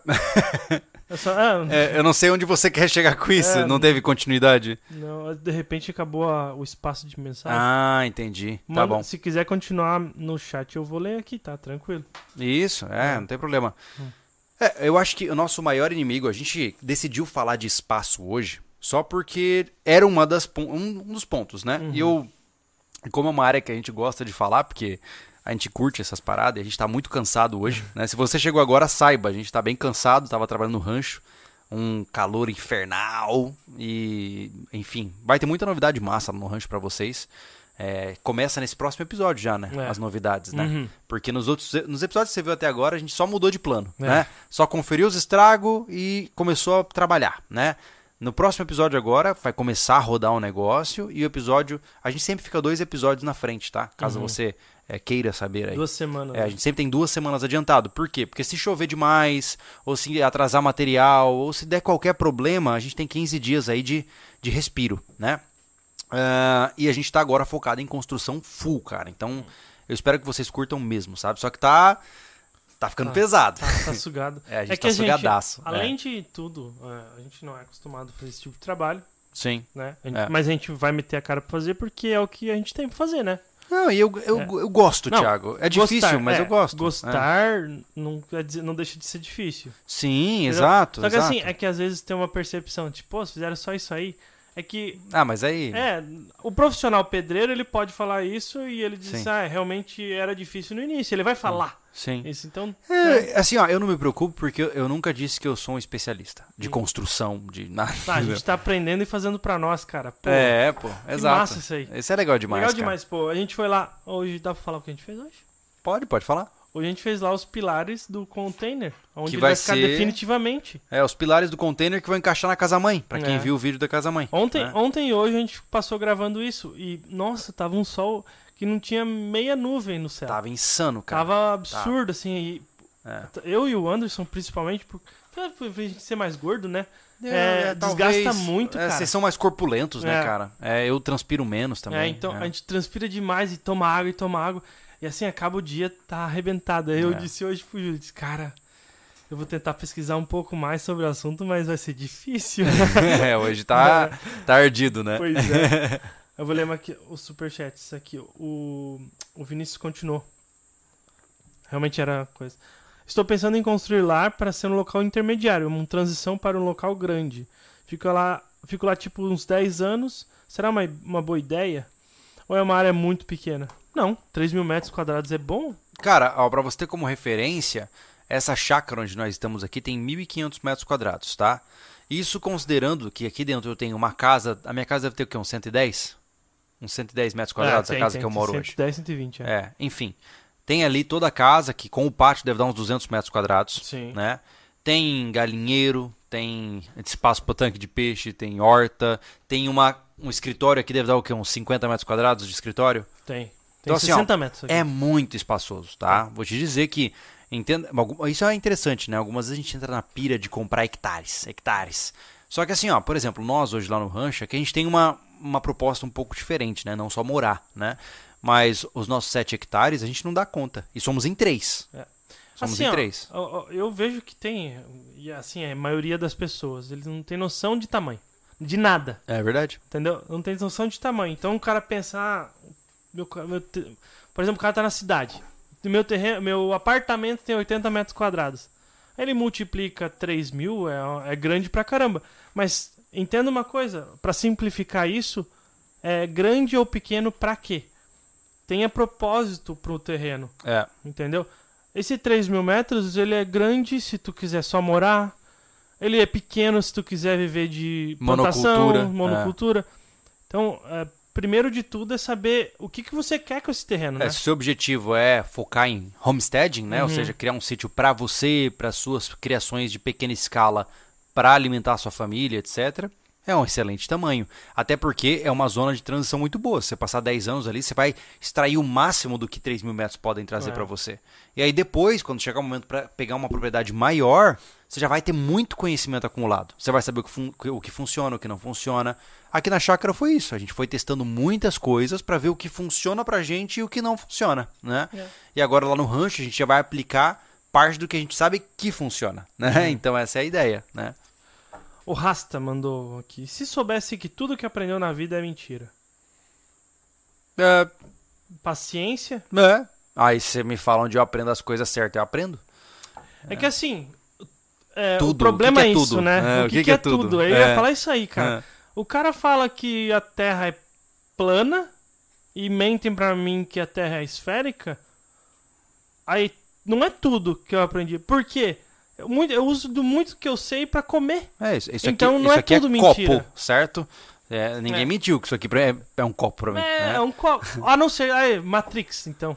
Tá ligado? É, é que Então, assim, ó, tipo, tu entra num, num erro cognitivo. é uma nessa- toca de coelho. É, É, é um absurdo. Você, é. Porque não é tudo. Não é porque a Terra não é esférica e é plana e te mentem por isso que tudo tá errado. é.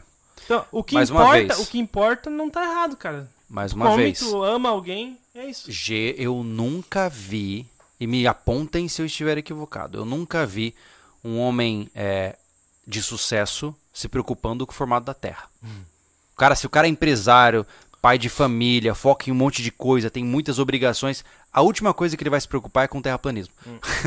Só- o, o Elon Musk se importa com, com o formato da Terra. É, ele precisa Ele se precisa. importar por questões comerciais. É, é. Ah, o dinheiro dele vem disso, sabe? Né? Então, se ele tá fazendo e a Terra é plana, ele tá calculando errado. É, vai dar errado as Ah, entregas não, de carga. Ele tá fazendo aquele negócio assim que eles falam, né? Que negócio? Quando o foguete só vai fazer isso aqui. Ah, ele faz uma Só que parábola? o dele volta, né, gente? Uma parábola? É. Ah. Essa teoria aí de que o foguete só, só faz isso aqui e some, Hum, acabou com ele voltando, né? pois é. Não, não, não. Mas, ô, Thiago, é que, deixa eu explicar. Eu lembrei Ó, disso agora, deixa eu te meu. ente- explicar uma coisa. Quando você entra no mundo do fantástico, você cria argumentos, pô. É verdade. Eu posso criar um argumento pra você agora, tipo assim, não, cara, deixa eu explicar.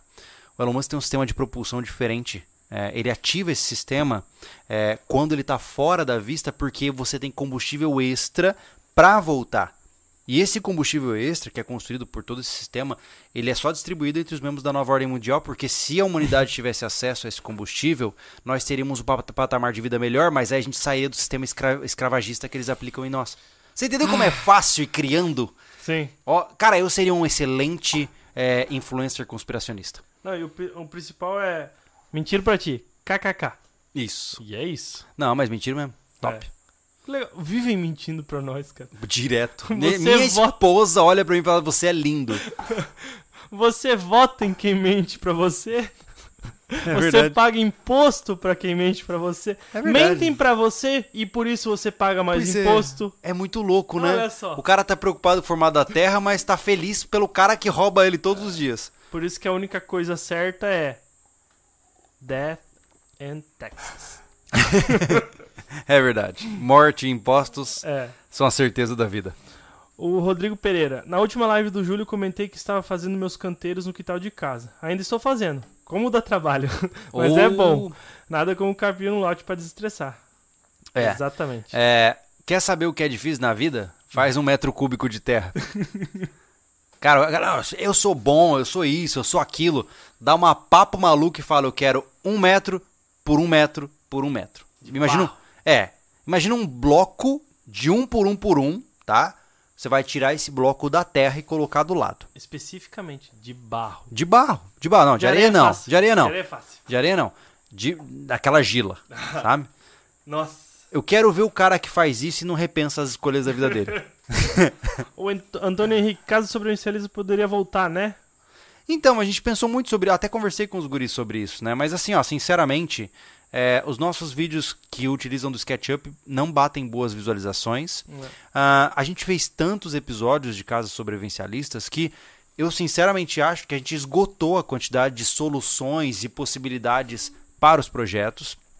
Tanto que eu parei ah, o projeto, eu parei o quadro Casas Sobrevivencialistas, não porque. vinha projeto? Não, não é só porque não vinha projeto, mas os projetos que vinham, eles usavam conceitos que já eram repetidos. Então, Entendeu? mas mesmo assim, Júlio, é, a gente cuidava do e-mail lá. Inclusive, né? Se quiserem mandar projeto, é, mandem. A Kellen tá, tá no canal das Mulheres SV, ela vai, se vir projeto, Sim. ela, ela, tá, ela tá com esse mesmo e-mail, casasobreve.gmail.com. É Casas Sobreve, É. com V mudo, né? Exato. Arroba gmail.com. Se você tem um projeto de SketchUp, manda lá que a Kellen, que é a esposa do, do Thiago, que tem o canal Mulheres SV, ela também tá fazendo avaliação lá, pô. Né? Então, ela já divulgou isso. É, o pessoal, ah, esse tipo de coisa, o caso sobre o é tipo o quadro vida, sabe? Aham. Ele tem gente pedindo, mas não tem gente consumindo. É, é porque Entendeu? entenda que antes de mais nada nós temos que fazer as contas se pagarem aqui, né? E, e, assim, ó, nem precisa chegar nesse ponto. Uhum. É, se a gente começa a colocar vídeo, vocês, alguém aí sabe como é que é o funcionamento do YouTube. A gente começa a co- colocar vídeo que não tem visualização, o canal inteiro ele vai ser, não vai ser indicado. É, ele, ele se prejudica. Toda postagem fraca que você tem num canal é, empurra o canal pra baixo em termos de relevância. Ele tem menos chance de aparecer na tua Exato. feed de inscrição, Então, entendeu? então, assim, como que hoje o pessoal se inscreve à toa, É. entendeu? Então tem 3 mil canais, às vezes, ali, ele vai ver só o que tá no feed. E às vezes aquele feed ali não é fiel, entendeu?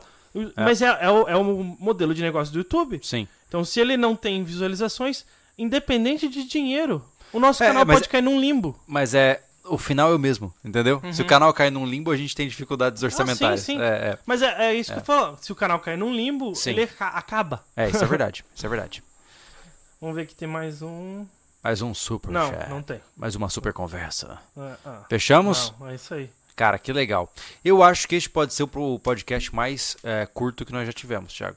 Uma hora e meia? É, eu acho que sim. Será? Porque eu confesso que eu tô bem cansado.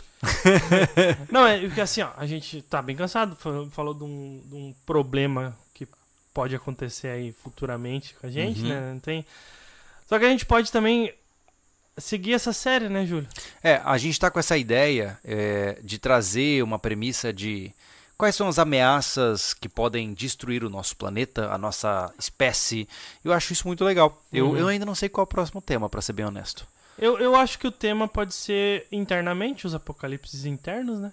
O que, que a gente provoca, né? Talvez. Natureza provoca. É, talvez, algo assim ia Né? ser bom.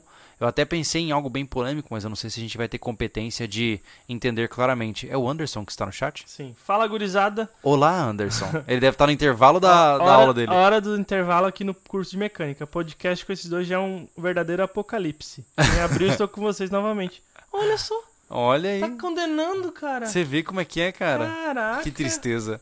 É, Se achou tal, hein?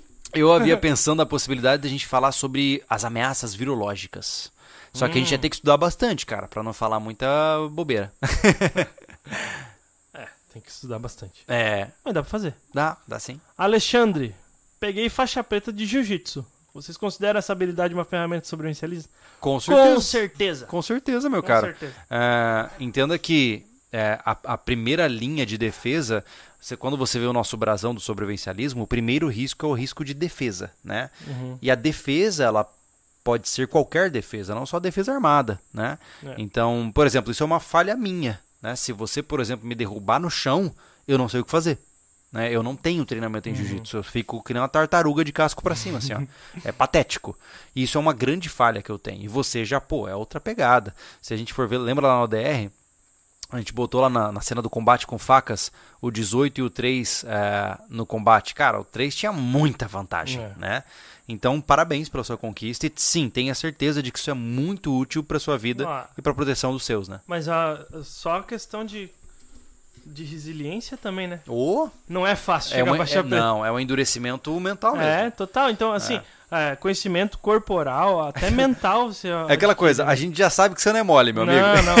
Faixa preta de jiu-jitsu. é, e eu vou falar assim: se não comprou, porque tem um bando de pilantra por aí, Hum. ele tem meu respeito, porque é um troço difícil, cara. É, né? Então, difícil demais. tem que ter dedicação pra isso. Aqui o. Vini... Não? Aqui, é isso. Vinícius dos Santos Rodrigues. Se vocês sabem algum modelo de roçadeira boa, cilindrada, marca. Cara, eu vou te dizer que é difícil de recomendar, viu? é, Todo mundo que com quem a gente já trocou ideia, assim, recomenda as, as roçadeiras da Steel, né? Uhum. A gente tem as Toyama, né? Que são, o pessoal daqui chama de chinesinha, né? uhum. Elas dão um pouco mais de manutenção? Pelo visto, sim. É. É, a gente... Que acontece? Elas toleram menos abuso, né? Por exemplo, a roçadeira agora nossa, a gente vai ter que mandar para manutenção, por quê? Para limpar, para dar aquela geral. Parece-me que você tem que dar uma geral no, no motor inteiro com menos horas de uso e especialmente se você não cuidar bem da questão da dosagem, do óleo e tal. Supostamente as roçadeiras de marcas, ah, tipo Steel, essas marcas mais chiques aí, elas aguentam mais porrada, sabe? Mas eu sinceramente eu não, eu não sei te dizer. Né? No final, cada roçadeira, motor dois tempos é aquela coisa, cada um tem as suas manias, É. né? E o cara tem que saber trabalhar com aquele motor especificamente, né, cara? Exato. O Vinícius, novamente, algum local que eu posso falar melhor sobre o que vocês acham do terreno? Eu vou falar assim, ó, já teve bastante gente que veio atrás de mim aqui no, no WhatsApp pedindo consultoria. Uhum. Nós não damos consultoria porque não somos especialistas, né? É, Vinícius, o problema, cara, é o seguinte: é, nós não podemos dizer o que fazer com o seu terreno. Uhum. O que, que eu te recomendo? Entra aqui no canal, pesquisa assuntos que são correlacionados com a ideia de é, planejamento do seu terreno, pontos importantes que você tem que observar nele. A gente tem muito vídeo aqui no canal. Uhum. Porque assim, ó, sendo realista, tá, cara? a gente recebe tanta mensagem que seria impossível a gente atender as pessoas, né?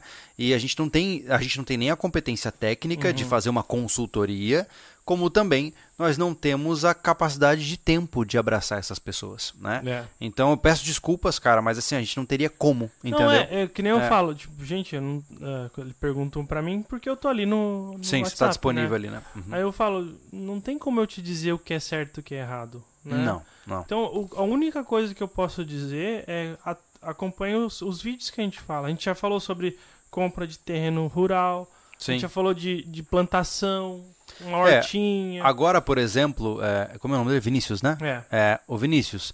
Agora, ao longo desse semestre, especificamente, talvez um pouco mais ainda, vamos dizer assim, ó, ao longo desse ano, nós vamos transformar parte do rancho em uma mini fazendinha, né? É o nosso plano lá, a gente uhum. quer fazer isso. Ali onde está o container agora, que é o campo, vai mudar bastante aquilo lá. A gente vai construir o depósito, vai construir um galinheiro, vai fazer uma plantaçãozinha. São 450 metros que tem lá, né? 450?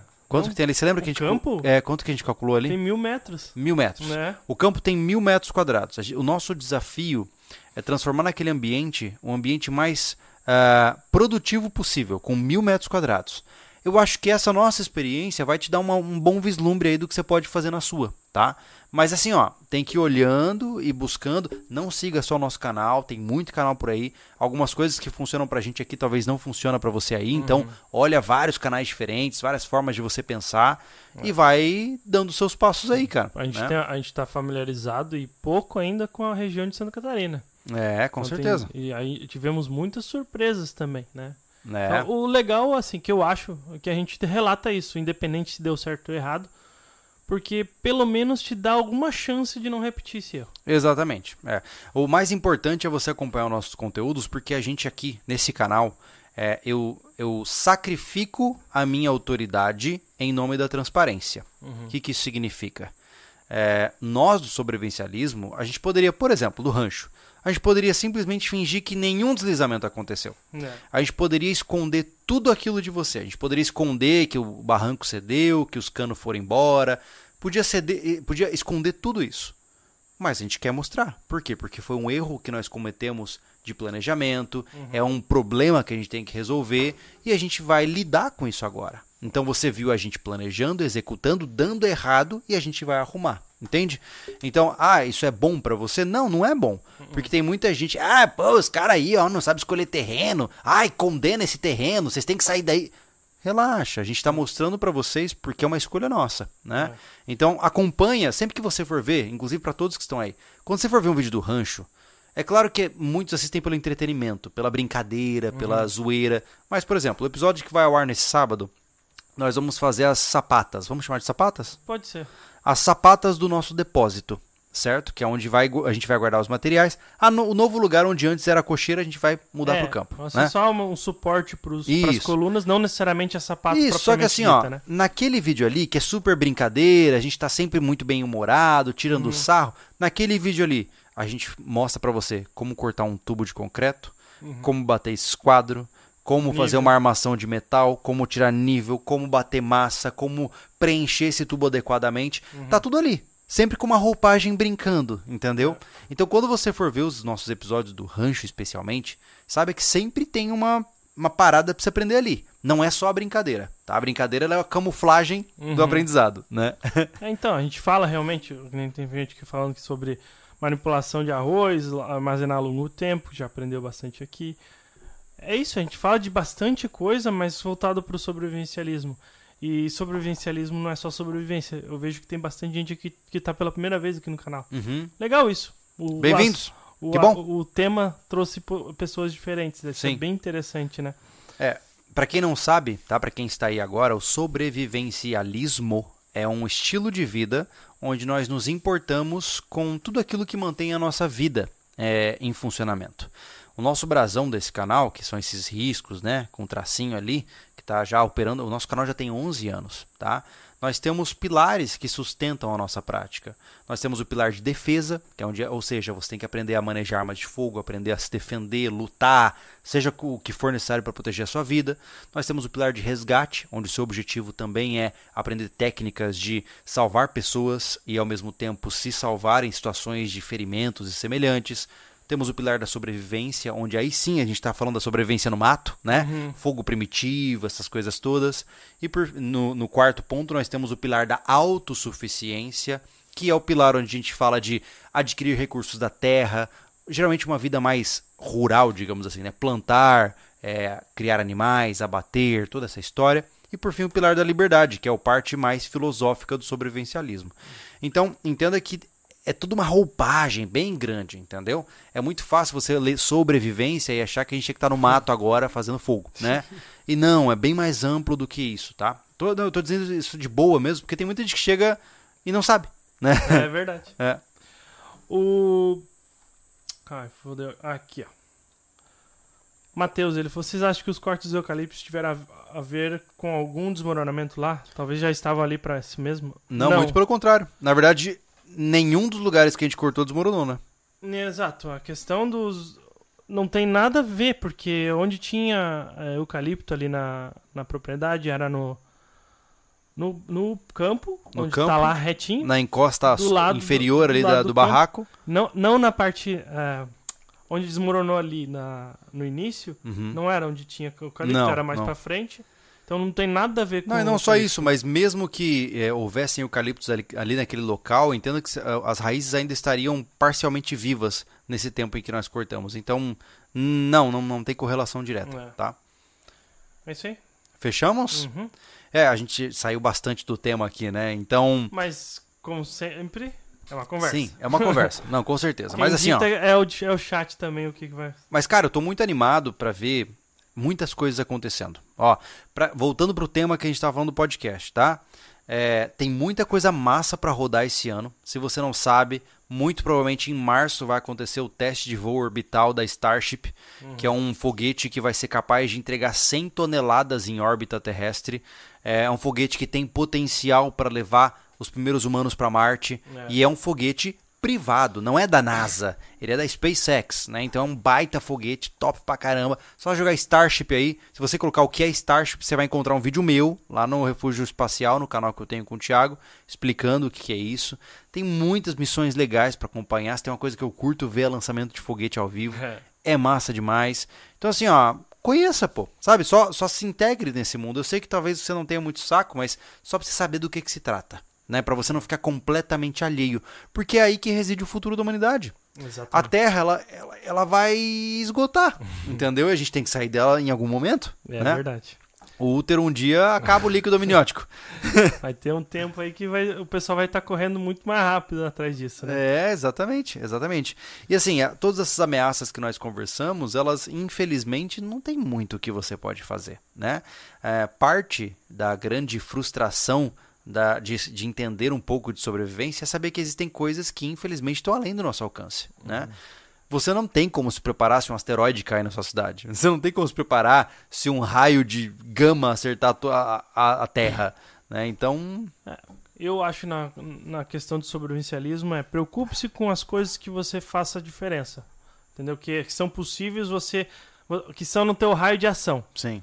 Entendeu? Sim é, tua família. Então, então não adianta que nem o Júlio, se cai um, um meteoro ou um asteroide aqui, vai proteger como? É, mas é. veja por outro lado, Thiago. Todos esses fenômenos que nós conversamos, todos eles, sem exceção. Se você sobreviver, você vai passar pelas mesmas dificuldades, que uhum. são fome, provavelmente falta total de infraestrutura tecnológica é, e eletricidade, etc. Então, quanto mais capaz você for de retroceder para tempos quase que medievais, em termos de conhecimento, e manter a sua família alimentada, mais chances você tem de sobreviver, certo? Então, por exemplo, é, imaginemos, né? Você está morando numa chácara, é, sei lá, dá um, uma, uma explosão solar, uma, uma, uma ejeção de massa coronal que ataca o nosso planeta, quebra toda a rede elétrica você está na tua chácara, você tem tuas armas, você está plantando, você tem animais. Você vai sofrer muito menos e os desafios que você tem vão ser menores, entre aspas, do que quem está numa megalópole. Né? Então, o que você pode fazer para se proteger disso é você criar sistemas mais focados em autossuficiência. É. Né? é isso. Novamente, eu sei que tem gente que não quer morar no campo, eu sei disso. É, eu sei que tem muito, eu tenho muito receio de falar isso, porque eu também não quero convencer os outros do contrário. Uhum. Eu, a gente já teve várias pessoas que chegaram pra gente e falaram: pô, cara, que massa, eu comprei um sítio por causa de vocês. Tipo, hum. Eu fico muito feliz por isso, sabe? Mas me dá muito medo também, Sim. porque você é responsável pelo que você cativa, né? Então, assim, ó, eu sou feliz com uma vida no campo e eu sei que eu seria ainda mais feliz quando eu estiver morando no rancho. Mas tem gente que não, não, né? Uhum. Tem gente que não curte. Então, cara, se você quer isso, pensa bastante, planeja bastante, para depois não colocar a culpa na gente. É. Não, o que a gente faz aqui é tentar que você se torne o mais independente possível de um sistema. Dentro da sua realidade. É. é. Então, eu acho que esse, esse, é o valor que tem, né? Então, Sim. entenda que passar por dificuldades, você, com maior conhecimento, com preparações, você diminui o sofrimento. É verdade, é verdade. Mas é isso, gente. Eu espero que vocês tenham gostado. Peço desculpas é, se por acaso o podcast soa um pouco de baixo astral. é porque estamos bem cansados, como a gente já conversou aqui com vocês, mas estamos muito animados com todas as novidades que vão surgir. Um beijo no coração para todos vocês. Muito obrigado pela presença. Não se esqueçam que todos os links que você precisa estão aqui na descrição. Tchau, gente. Uma boa noite, um bom descanso para todo mundo. A gente se vê muito em breve. Valeu. Valeu, boa noite.